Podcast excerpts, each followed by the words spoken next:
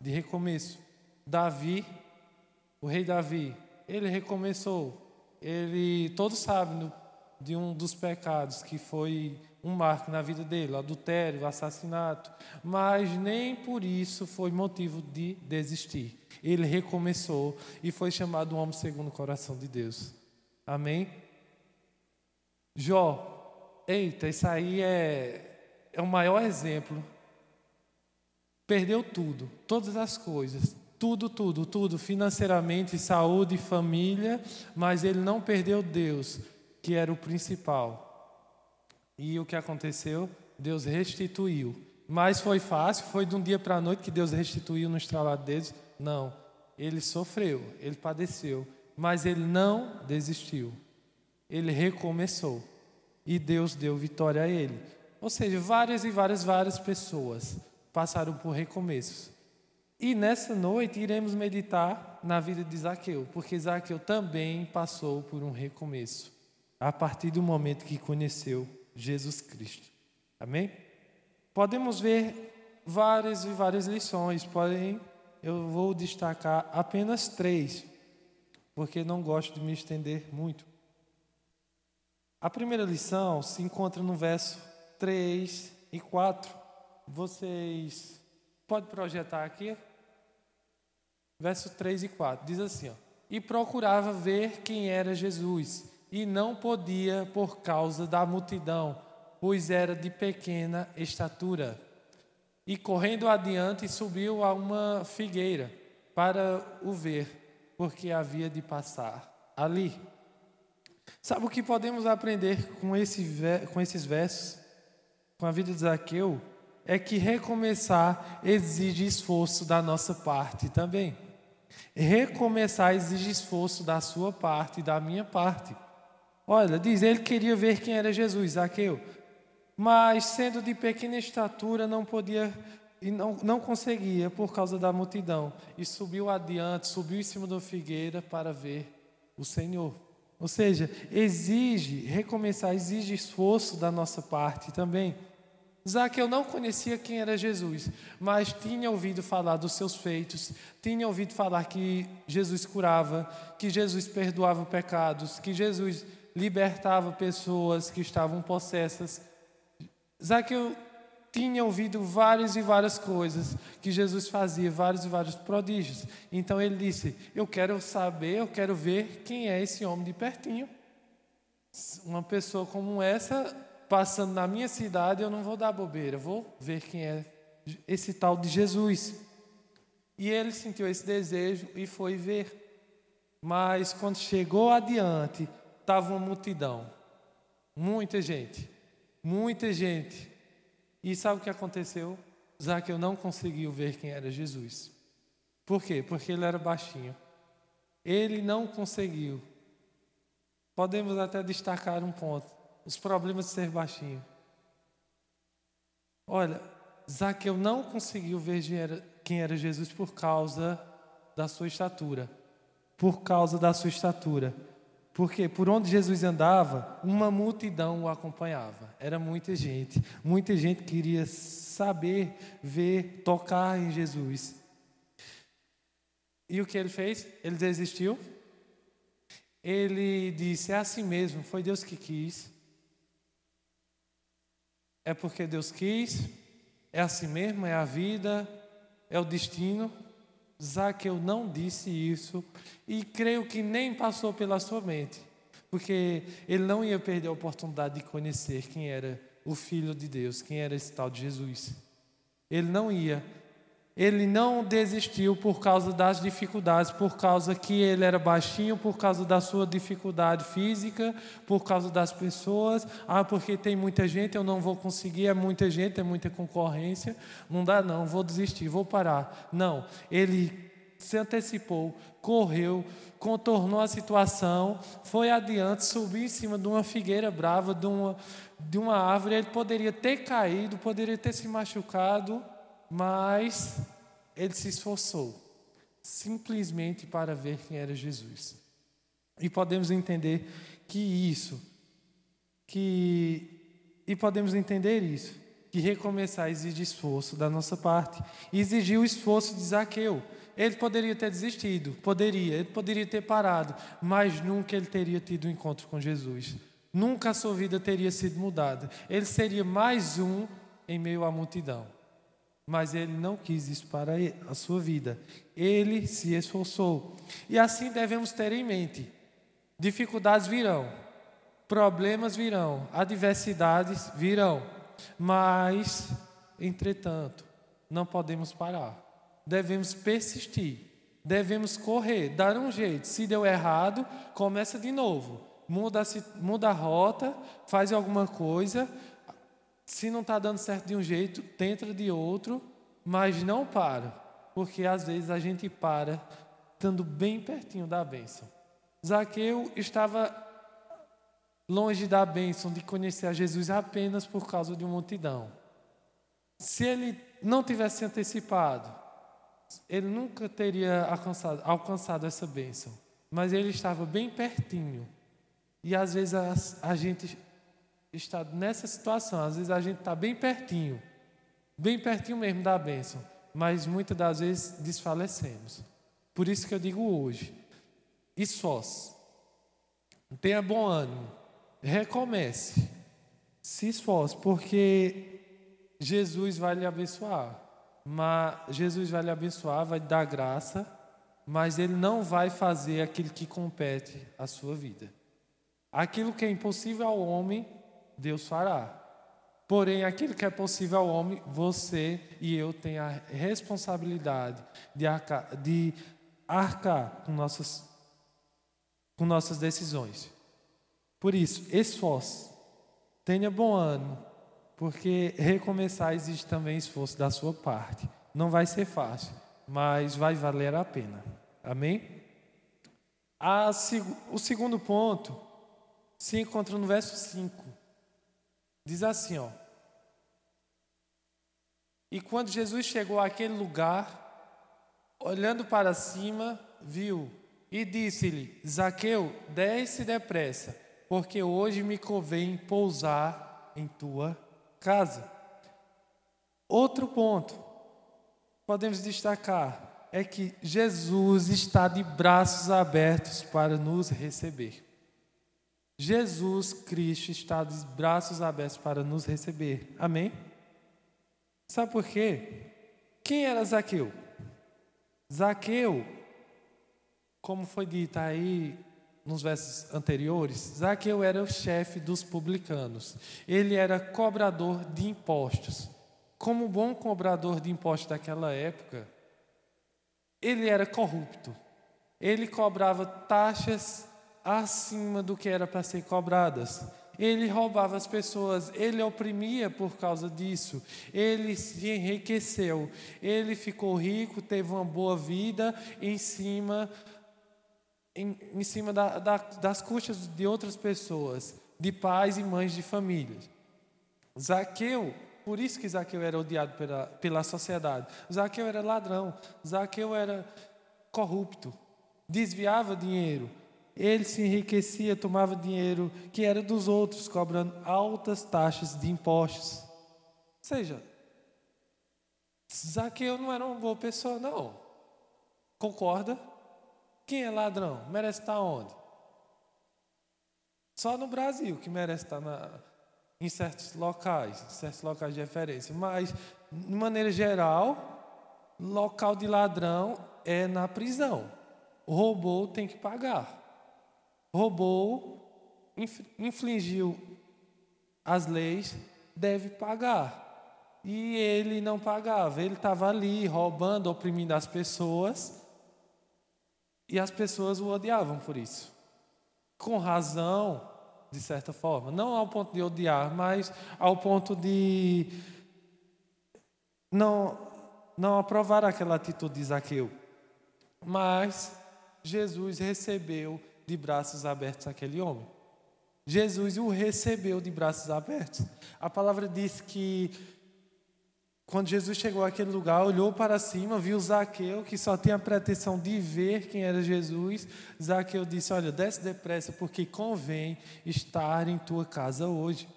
convém eu repousar, convém eu conversar contigo, convém eu ter um encontro contigo, Zaqueu. Jesus estava de braços abertos para receber aquele homem. Por isso que é impossível falar de recomeço e não falar de Jesus Cristo, Filho de Deus.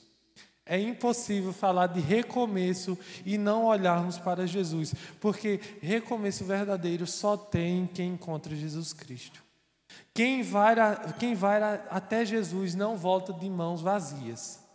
Pode ir atrás de qualquer pessoa, de qualquer pessoa que seja referência, mas não vai poder oferecer o que Cristo pode nos oferecer, que é perdão, que é restaurar a nossa vida, que é mudar a nossa situação. Só em Jesus Cristo. Amém? Ele tinha uma vida torta, ele tinha uma vida errônea, mas Jesus não estava preocupado com aquilo. Jesus queria ter um encontro com ele. Depois, depois o processo mais adiante viria, mas o problema, a situação era que Cristo queria ter um encontro com Zaqueu. Por isso que eu digo a vocês, a quem não é cristão, a quem acha que a vida é muito torta, que a vida que não tem jeito, que pecou demais, tem jeito. Para Jesus não há problema que não haja solução.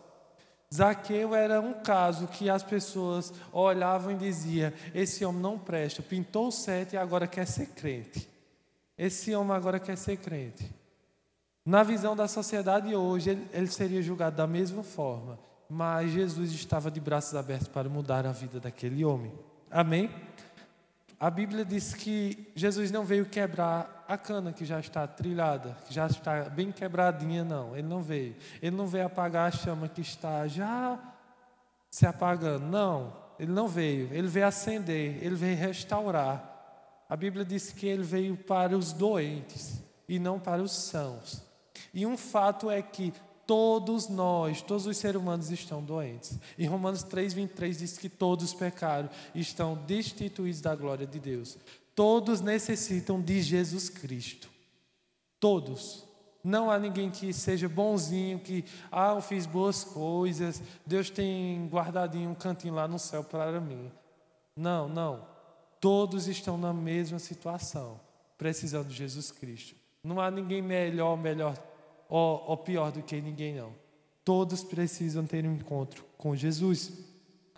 Em Mateus 11, 28 diz que: Vinde a mim, todos vocês que estão cansados e sobrecarregados, que eu vos aliviarei. Jesus veio trazer alívio, ele não veio trazer condenação. Jesus não veio chegar aqui, olha, vocês são tudo errado, vão para o inferno. Não. Na visão de muita gente é assim, não tem mais jeito não. Jesus veio trazer salvação. A Bíblia diz que Jesus veio trazer alívio. Em João 1,9 diz que se confessarmos os nossos pecados, Ele é fiel e justo para nos perdoar e purificar todos os nossos erros.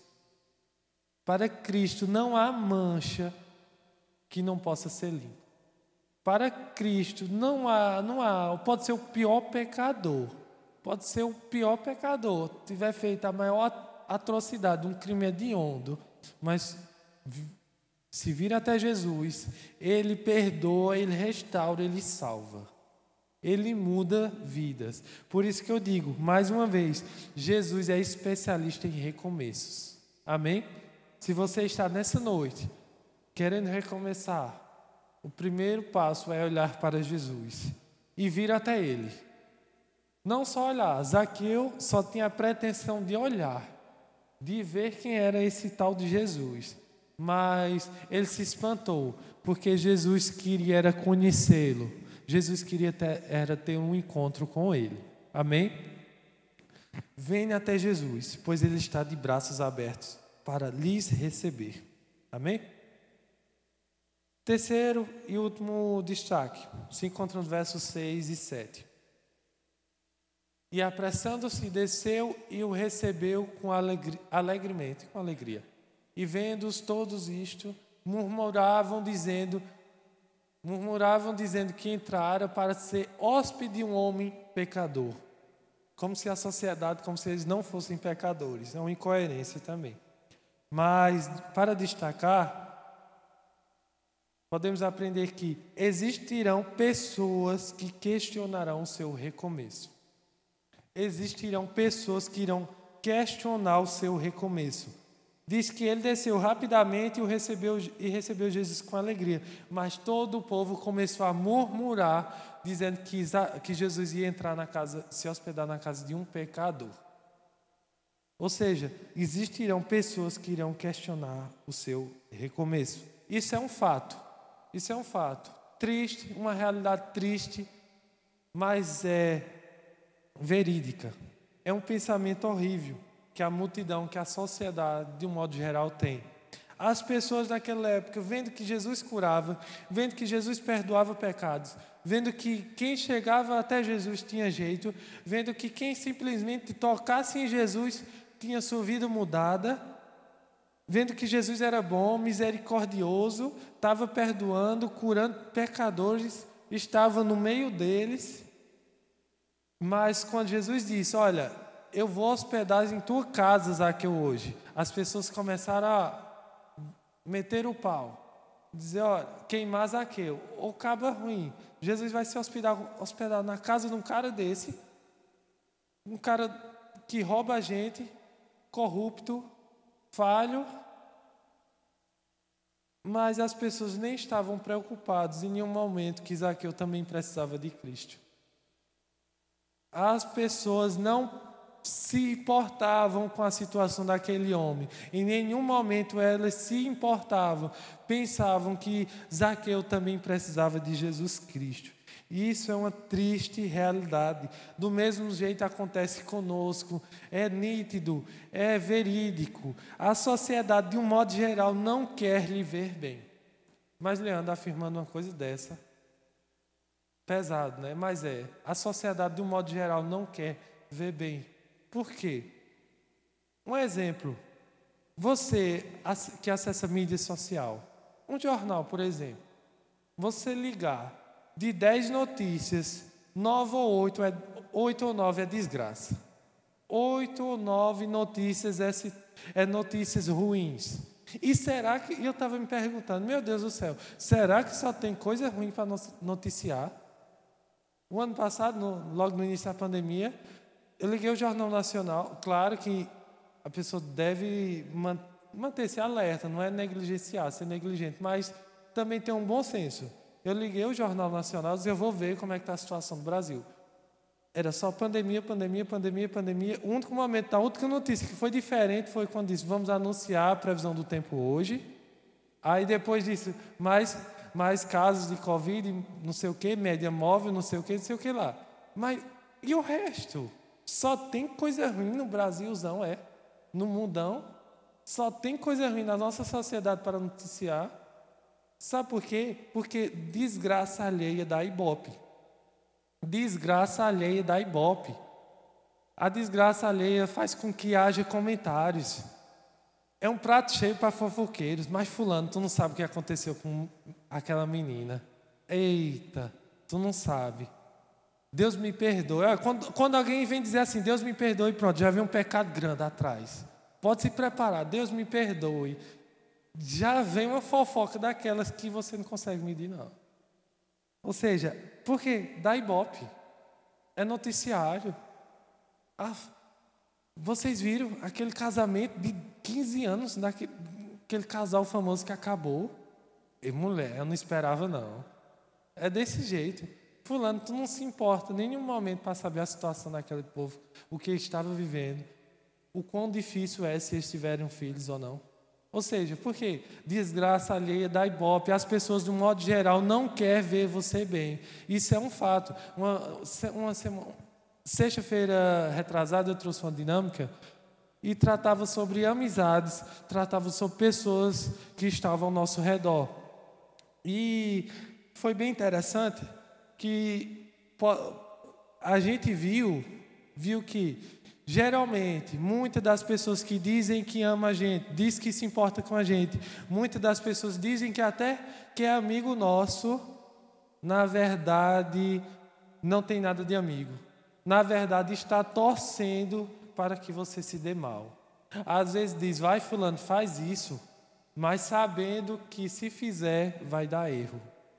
Às vezes é desse jeito. Por isso que eu disse na dinâmica que a gente deve policiar quem são as nossas amizades, quem está ao nosso redor hoje. Sabe por quê?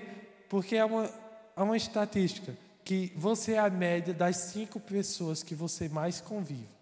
Se você convive com gente fofoqueiro, é bem provável que a sua língua seja maior do que, do que esse pedestal.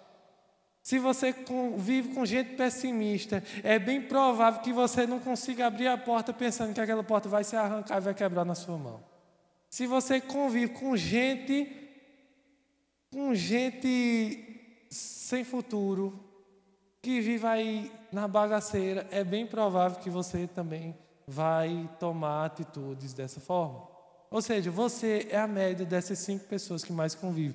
Agora, se você vive com pessoas que amam a Deus, se você vive com pessoas que querem ser bênçãos, se você convive com pessoas que querem, de certa forma, ter uma integridade, viver de acordo com aquilo que a palavra ensina, ter amor, você também vai ser essa pessoa.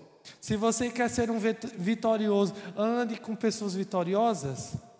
Se você quer ser inteligente, sente na mesa de pessoas inteligentes. Eu vi uma postagem uma vez: se você é a pessoa mais inteligente da mesa, você é a pessoa, você está no local, no local errado.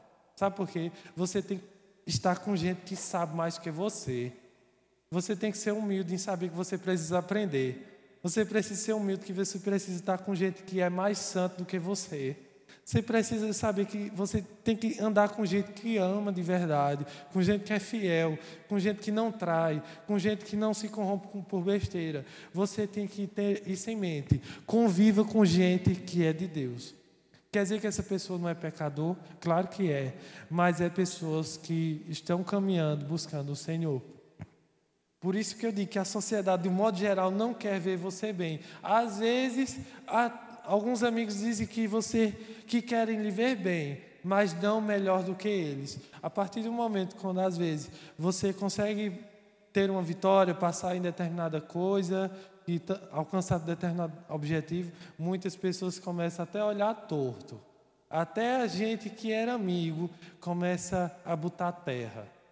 Às vezes você tem um sonho, um maior desejo. Às vezes tem gente que tem um desejo de almejar de alcançar tal profissão, se você vai falar para uma pessoa que é fracassada, por uma pessoa invejosa, por uma pessoa que não tem perspectiva, sabe o que, é que ela diz?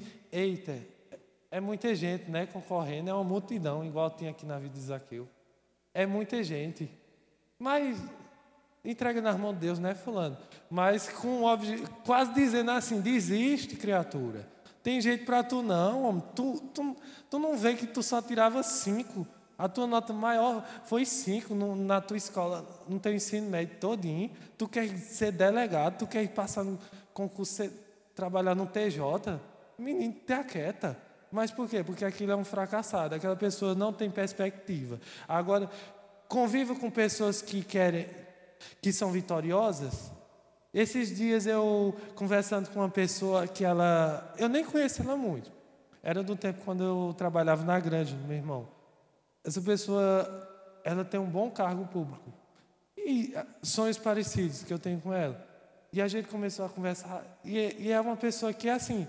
Quando você vê que é uma pessoa vitoriosa, ela só sobe, só faz com que você se sinta motivado conversando, vai, tenta, faz dessa forma, não desiste, não para, olha, vai ter concurso em tal área, vai, faz isso, olha, tem material, busca, não para não, que do mesmo jeito que eu consegui, tu vai conseguir. Não para não, desiste não, uma hora ou outra a vitória vem. Ou seja, pessoas vitoriosas fazem isso. Pessoas vitoriosas vão querer ver você bem. Pessoas de Deus vão querer ver você bem. Por isso que eu digo, nessa noite, nessa noite, reveja suas amizades, reveja com quem você está caminhando. Amém?